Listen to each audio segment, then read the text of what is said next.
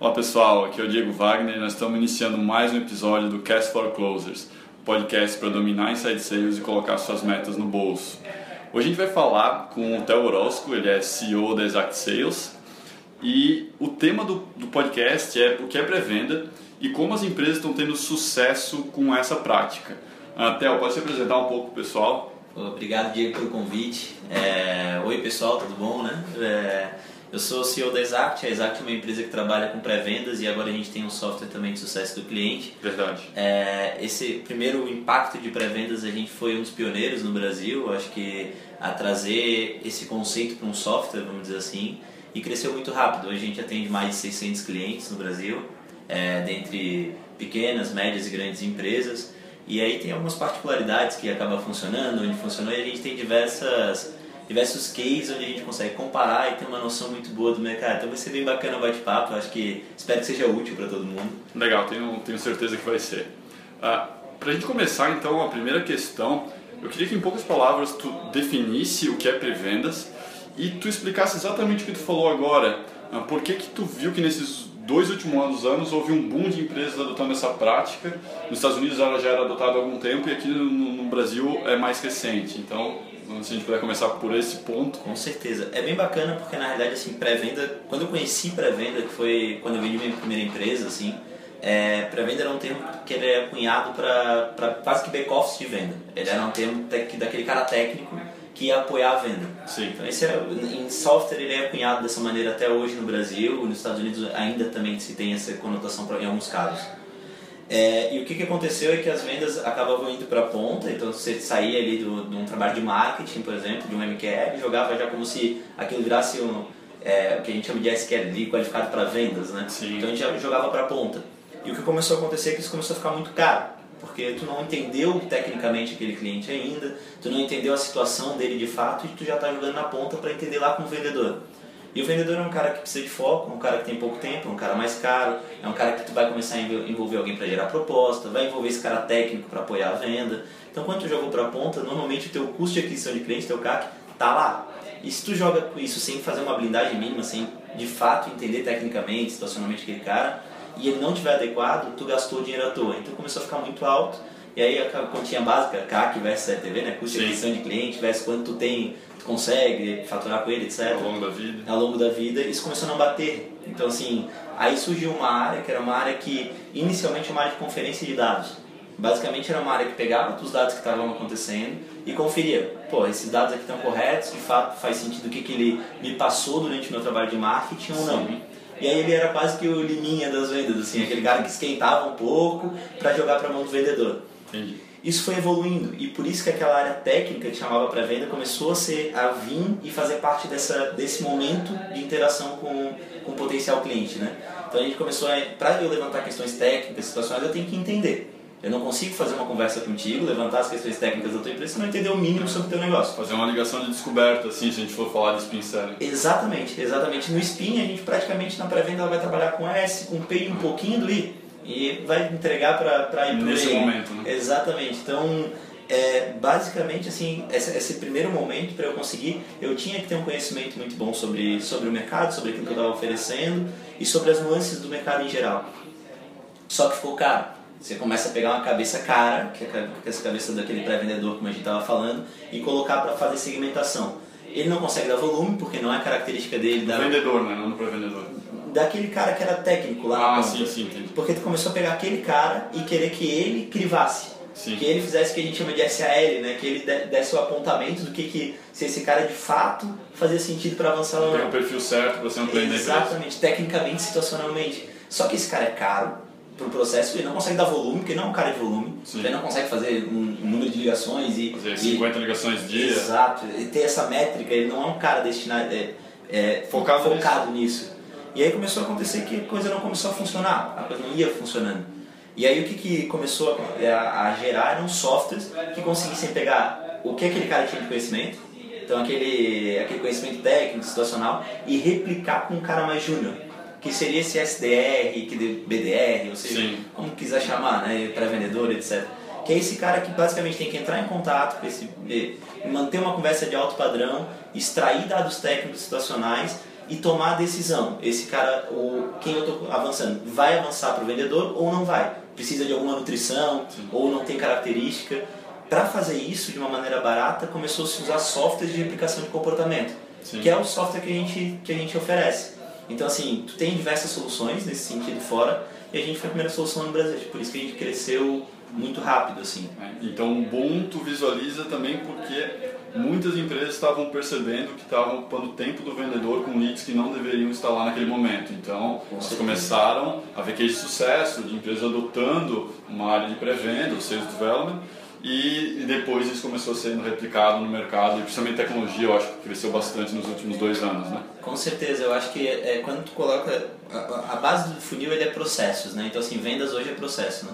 É, venda é, é, eu brinco que é quase que um chão de fábrica é uma maquininha passando para outra que passa para outra que passa para outra no final tem que sair alguma coisa padronizada vamos dizer assim produto um novo cliente exato assim produto um novo cliente exatamente e aí pô quando a gente chega com solução que mostra que o teu processo é ineficiente que aquela máquina não está tá tendo um desperdício muito grande de material, vamos dizer assim, Sim. que o material caro, então ah, para fazer o, o teu produto tu usa 20% da chapa, 80% tu está desperdiçando.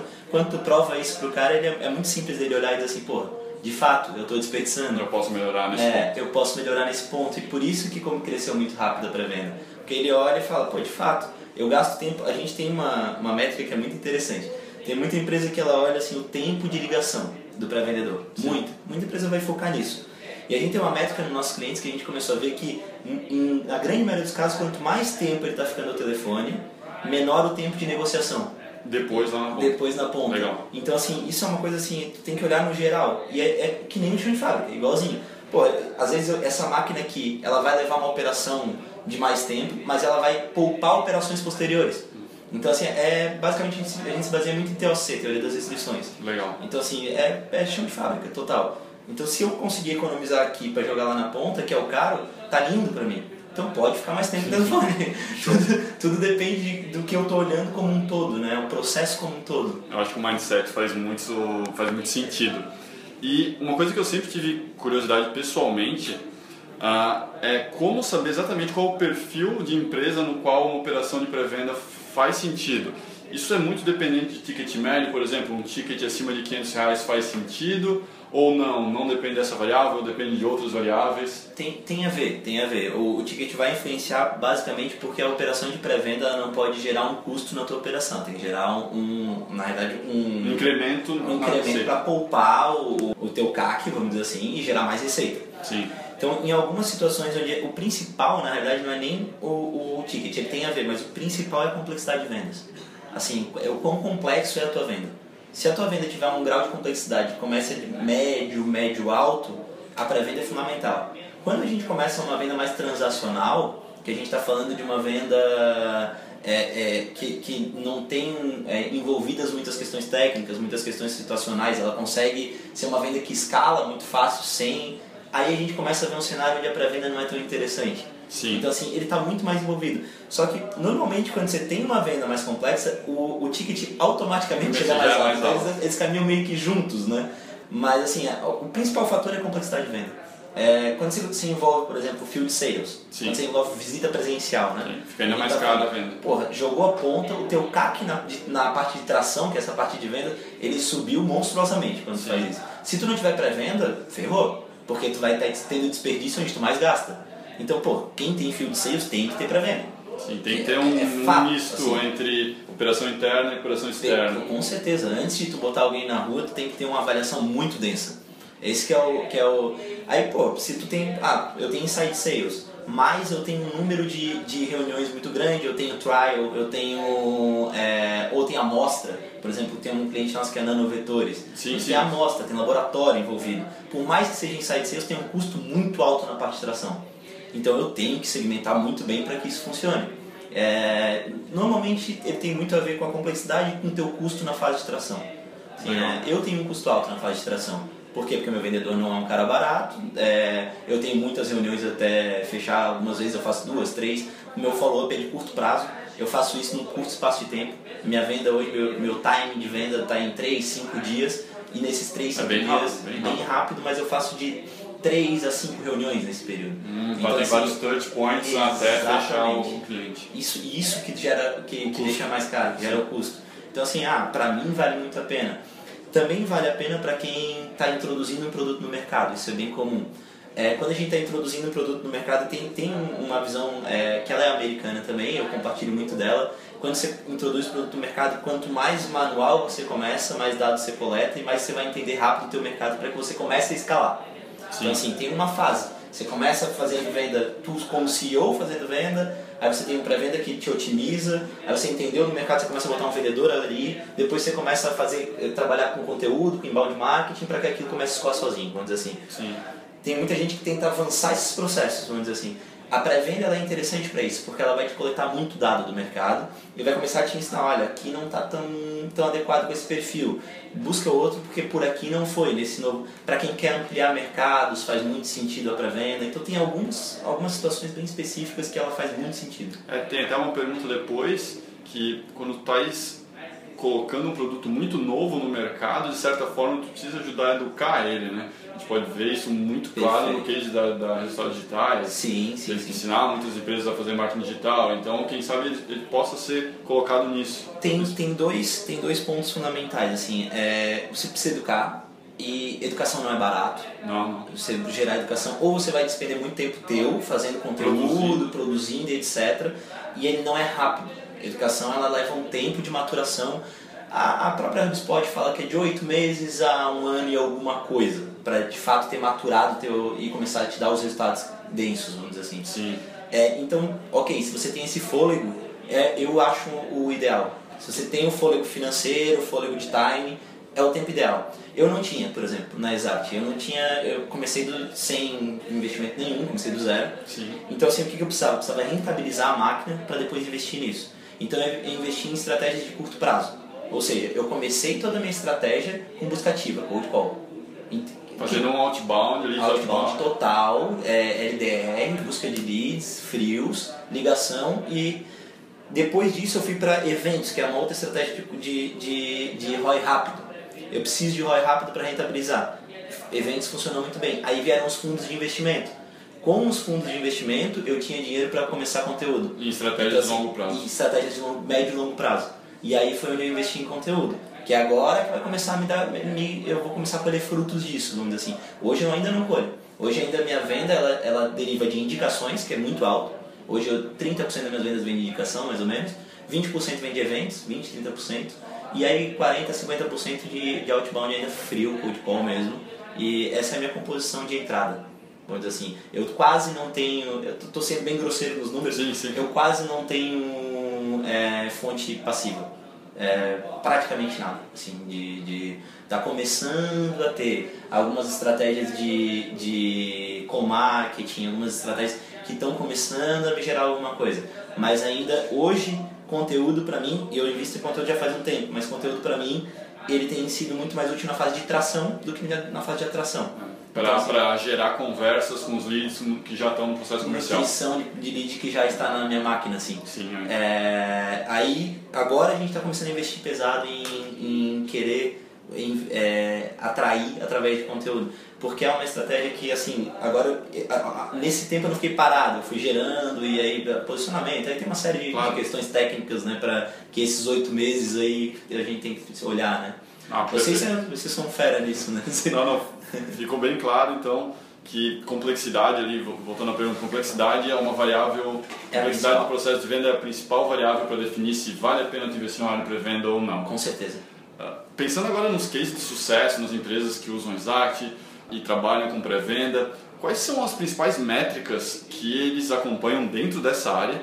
E se tu puder compartilhar com a gente, qual é uma, uma boa média de número de agendamentos por dia por SDR que tu vê nos melhores cases? Isso é, é bem interessante, assim, isso é uma coisa que a gente está trabalhando aqui dentro até para gerar um relatório é, e ele é super complexo, porque o que, que acontece? Tem algumas nuances de cada mercado que mudam completamente esses números. Então, assim, o meu, por exemplo, meu, minha melhor prática no mercado de máquinas, ela é totalmente diferente da minha melhor prática no mercado de, é. de serviço, por exemplo. Multilog, que é um cliente nosso que é um case muito interessante. A Multilog ela tem, ela consegue fazer um número de agendamentos, ela tem, vamos dizer, um pré-vendedor abastece 4, 5 vendedores. Caramba. Com um número de agendamento baixo, mas um ticket muito alto. Então assim, é, é... Depende do ticket, né? Depende o número de, de uma série de fatores. Depende, por exemplo, assim, tem a, a minha facilidade de penetração, se eu estou trabalhando com um cold, cold call, por exemplo. Sim. Depende do mercado, tenho facilidade de penetração ou não. Então, assim, em alguns mercados eu vou precisar de dois pré-vendedores para alimentar um vendedor. Em alguns mercados eu preciso de um pré-vendedor para alimentar cinco vendedores em clientes meus. Então, é. é muito variável. É muito difícil de... A gente até a gente é bem conservador nessa parte de, de dar números, porque a gente tem medo de estar de tá falando uma besteira, vamos dizer não, assim. eu entendo que não é one size fits all, né? Cada Total. vertical, Cada vai, vertical ter vai ter suas características, assim. Mas. É... Vamos falar então do, principalmente da vertical de tecnologia, software. Bacana, que bacana. Muito, muito do, dos nossos ouvintes, audiência, está dentro é, dessa vertical. Né? Perfeito. Eu tenho algumas estratégias, por exemplo, tem gente que tem é, um inbound marketing muito denso, a coisa está funcionando muito bem, e aí a gente começa a ter é, mais SDR, que é um cara que vai pegar uma coisa mais pronta para aprofundar. Normalmente quando eu tenho isso, eu consigo que um pré-vendedor agende uma média aí de 5 reuniões, 6 reuniões dia. Legal. Então assim, que é uma média boa. Dessa, eu tenho que passar cerca de 75% tem que ter aceite do vendedor. Então, SLA. É, exatamente. 75% a 80%. É, é, vamos dizer assim, do que foi marcada a reunião, o vendedor vai aceitar como uma oportunidade. 75% a 80%. Um bom índice de conversão de agendamento para venda o mercado ele trabalha com 7 a 8% de agendamento para venda. Fui numa reunião, fiz a venda. Sim. 7 a 8% no mercado de tecnologia específico, tá? Tem algumas outras nuances. De tecnologia, quando tem um pouco mais de complexidade. É, a gente tem trabalhado com 17 a 18%. Essa é a vantagem da pré-venda, né? Então você botou ali, conseguiu fazer um filtro melhor, óbvio que esse teu tua régua sobe. Se não está aumentando a tua conversão dos, aí tem algum problema. Dos pipeline vendedor. Aí não vale a pena, né? Sim. Porque daí é... ou a não ser que tu esteja aumentando ticket, que é uma outra coisa que tu consegue fazer a partir de uma pré-venda, porque tu pode botar um filtro para atender clientes maiores e aumentar teu ticket. Isso tem alguns clientes nossos que já fizeram. É... então assim, tem algumas situações diferentes. Em tecnologia tem muita, muita gente partindo de novo com o cold call, então porque se você pegar na essência, o Code Call ainda é a estratégia mais praticada no Brasil, das, das, das grandes empresas, das empresas com grandes resultados. Ele de fato funciona, mas ele era ineficiente. Esse é o grande, grande problema dele. Não é não funcionar, é funcionar com ineficiência. Sim. Quando você bota uma pré você começa a dar uma eficiência boa para o Cold Call. Então assim, ele começa a voltar a ser interessante. E aí tem muita empresa que já teve Call que está voltando é, tem muita empresa que está montando uma área de, de, de BDE, de cold call mesmo, de, e aí nesse caso a eficiência é menor. Aí a gente está falando de um para vendedor para marcar três, quatro reuniões dia, é um bom desempenho, tá? Então assim, mais ou menos essa, essas métricas gerais assim. Ah, então se a gente tentasse resumir, seria importante com certeza acompanhar o número de agendamentos dia Sim. por SDR o SLA, então desses agendamentos quando estão sendo aceitos pela área comercial e também a conversão de agendamentos aceitos para clientes convertidos. Exatamente, acho que são as, as métricas gerais principais. Claro que você tem um monte de métricas aí é, no meio desse caminho, né? Que você pode, por exemplo, ah, a gente no software a gente vai desde número de tentativas de ligação, é, número de tempo ao telefone. Por exemplo, você tem material da Inside Sales que vai te trazer lá dizendo é, quantos minutos é o ideal para ficar no telefone, quantas ligações é ideal fazer. Tudo isso faz parte do processo lá atrás, vamos dizer assim. Mas ele tem que culminar nesses, nesses, nessas métricas gerais, vamos dizer assim. Se, ela, se essas métricas gerais estiverem batendo, é, e, e, aí eu volto àquele ponto de antes. Eu tenho um cliente que, faz, que fica muito mais no telefone do que a maioria indica que tem os melhores resultados. Então, assim, tudo depende. Ele consegue encurtar muito tempo de negociação ficando mais, e aí faz sentido para ele. Então tem uma série de. Se tiver um problema nessas grandes métricas, tu faz um deep dive, quem sabe nessas um pouco mais é processuais. É isso aí. É, métrica é isso, né? A gente tem várias cegueiras, né? Assim, a, a, o excesso de métrica é de causa cegueira também, normalmente, assim, né? Então, assim, é, é extrair os KPIs principais e aí, se der problema, tu vai, tu vai lá no, no, nos específicos, né? É legal, eu tenho uma visão parecida em termos de foco, foco nas métricas principais. É, é, muita gente se perde nisso, né? Assim, tá, a gente tá, tá na tá na moda, vamos dizer assim, é, o excesso de métrica, né? Todo mundo tem muita métrica. E aí muita métrica muitas vezes te confunde muito, assim. A gente tem cliente que chega pra gente, esses dias, esse tempo tem um que é bem participativo, esse tempo chegou pra gente, não, mas olha aqui, ó, eu não posso, é, esse tempo de, de ligação aqui não tá dando, tá, tá X por, por SDR. A gente mostrou pra ele e falou, pô, ok, mas olha o tempo de ligação total que o cara tem no dia. Então não faz sentido nenhum o que tu tá falando, porque ok, ele tá ficando muito numa ligação, mas ele não tá usando nem 10% do tempo total dele de, de, de operação. Sim. Então. É, não faz é, sentido. É, aí ele tá olhando aquela, aquela métrica e não olhou o, o amplo, né? Então assim, tem muita gente que faz isso, assim. Isso é bem comum de acontecer, é um erro bem comum. Ah, legal. Vamos esperar que o pessoal que está ouvindo não cometa esse erro. uh, e por último, uma, uma curiosidade pessoal minha é que, claro, o objetivo de uma área de pré-venda é selecionar dentro de um pool de leads os melhores e fazer um agendamento para a área comercial. Perfeito. Mas muitos desses leads não vão estar no estágio certo, não vão estar maduros, né? E um dos benefícios que eu vejo da área de pré-venda é, através dessa conversa prévia com esses leads não maduros, uh, acelerar e catalisar o amadurecimento deles. Uh, eu queria ver se tu podes dar alguma ideia, ações práticas que vocês fazem ou que os clientes vocês fazem com esses leads que não estão maduros para ajudar na aceleração do amadurecimento. Cara, muito legal a pergunta, assim, porque tem eu vou começar respondendo ela um pouquinho mais atrás. Assim. Para mim, é, o estágio de maturação de um lead ele é muito questionável. Assim, ele tem muito a ver com é, é, o, o, grau de, de, vamos dizer assim, de o quão ele sente uma dor na minha, na minha visão, assim. Porque ele pode entender muito pouco sobre um assunto, mas ter uma dor muito evidente. Ok. Ok? E quando você tem essa combinação, é muito rápida a maturação dele porque você vai evidenciar a dor para ele, ele vai te dar uma atenção muito, muito forte, você vai preparar ele, às vezes, não, como eu tô falando, na própria ligação. Quando tu já começou, ele já está é, se educando na própria ligação e a gente tem cliente, por exemplo, a gente marca um agendamento. Depois desse agendamento, a gente manda um e-mail para ele, para ele começar a estudar sobre o que, que ele vai ver na, na reunião. Óbvio que nem todo mundo vai ler esse e-mail. Só que a gente tem que, na pré-venda, despertar muitas vezes o interesse dele e, e evidenciar a dor dele, para que ele tente se educar naquele pouco tempo ali, pelo menos um pouco, para na reunião a gente ser mais eficiente. Outra coisa é, se eu descubro a dor dele, eu não vou perder tempo educando ele sobre coisas que eu não preciso.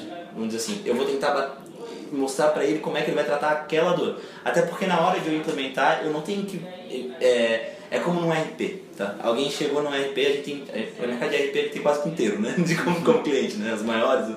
É, é muito interessante, porque o RP ele, ele pode fazer. Sistema super complexo, né? É, ele pode mexer no teu financeiro, na tua produção, na tua. Ele, vai, ele tem N fatores que vai poder.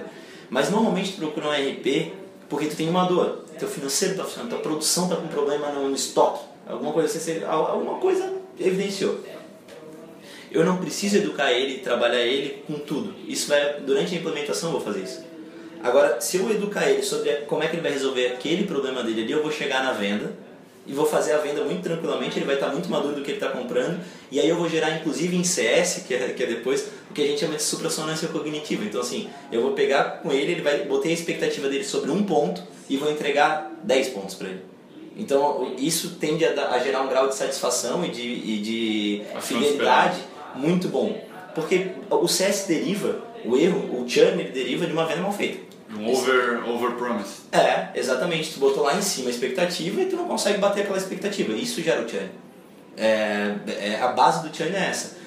Quando eu tento trabalhar tudo que meu produto pode fazer por alguém, o que eu estou fazendo é botando a expectativa lá em cima. E eu não precisava. Muitas vezes eu só tinha que trabalhar um ponto específico, vamos dizer assim. Então, é, para mim, isso, esse é o início de tudo. Assim, é, é entender a, a dor específica que a gente está querendo tratar, vamos dizer assim, para que eu consiga e treinar a equipe de pré-vendas uh, em explorar dentro de uma ligação, um e-mail, uma série de conteúdos enviados com aquele lead uh, uma dor principal. Exatamente isso, assim, eu, eu tratar um, um, eu ter foco, basicamente venda é foco, na segunda palavra para mim é venda é processo e foco, assim, é, é, a base. E aí quando eu, quando eu vejo que ele não está maduro, porque foi, foi uma pergunta, é. né, então assim, pô, eu fiz todo o processo, vi que existe um ponto que realmente assim, ó, nesse momento não dá para avançar.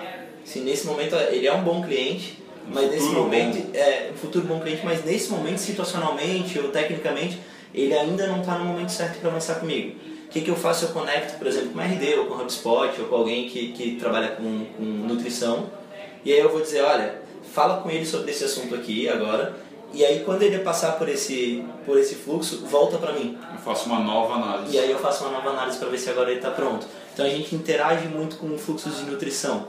Para esse cara que não está pronto ainda, né? Pra esse cara que, que teve algum fator técnico que não, que não, não encaixou, Você timing, tá? time, situacional. Vamos voltar para RP. O cara. Fala de nome, né? Fala de nome de cliente é uma merda, mas vamos lá. Eu, vamos dizer que a, a Tox está querendo vender pro cara, tá? E ele descobre que a Sank tem um contrato de um ano com o cara e eu tô entrando no segundo mês de contrato da Sank. Não vou conseguir vender para aquele cara ali. Então o que eu tenho que fazer é começar a nutrir ele sobre o que eu tenho de diferencial para que dali, quando ele a chegar 10 meses, é, 10 meses eu volte a entrar em contato. É um exemplo tolo, mas é um exemplo que, que evidencia, assim, é, é bem esse... É um situacional, né? Então na situação não tava...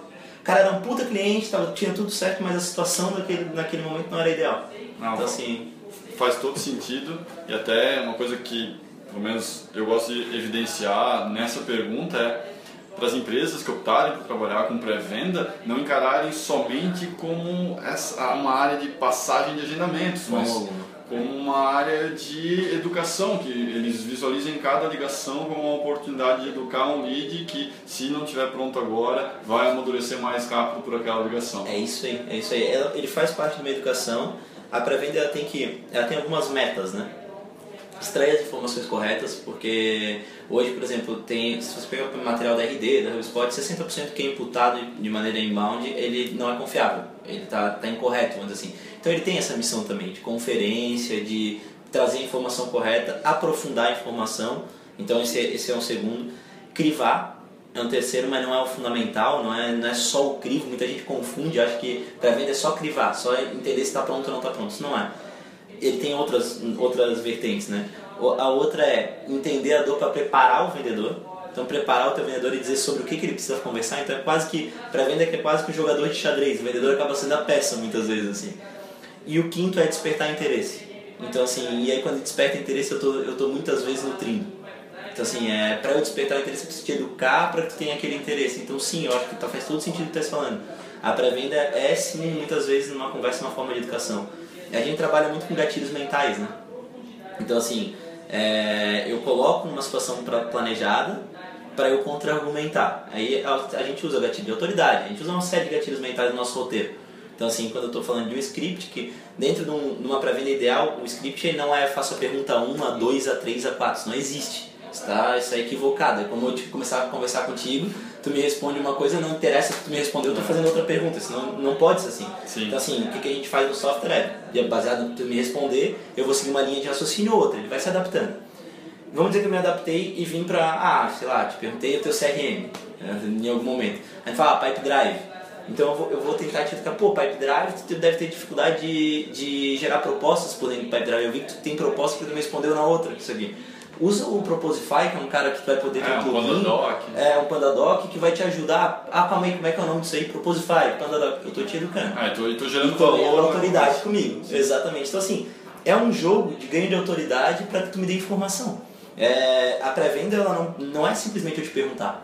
Eu tenho que ganhar autoridade para te perguntar. Porque senão tu não vai me responder, tu vai, tu vai me responder. Hoje, 92% do que, que a gente pergunta é respondido, tem 8% que não é. O que, que aconteceu com esse 8%? Eu não ganhei autoridade suficiente para que ele, ele queira ouvir minha próxima dica, o meu próximo conselho. Esse é, essa é a base. Eu, dou, eu começo dando conselhos, dando dicas importantes para que ele continue me respondendo, para eu dar uma nova, e aí é uma composição. Então, assim, é, esse é um roteiro bem feito.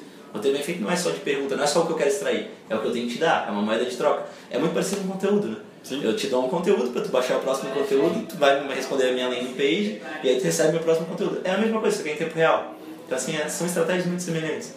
Legal. Show, Theo. Quero agradecer muito os 30 minutos que tu tirou para um conversar prazer. com a gente ah, sobre pré-venda ah, e gravar esse podcast. Eu espero que todo mundo tenha adorado.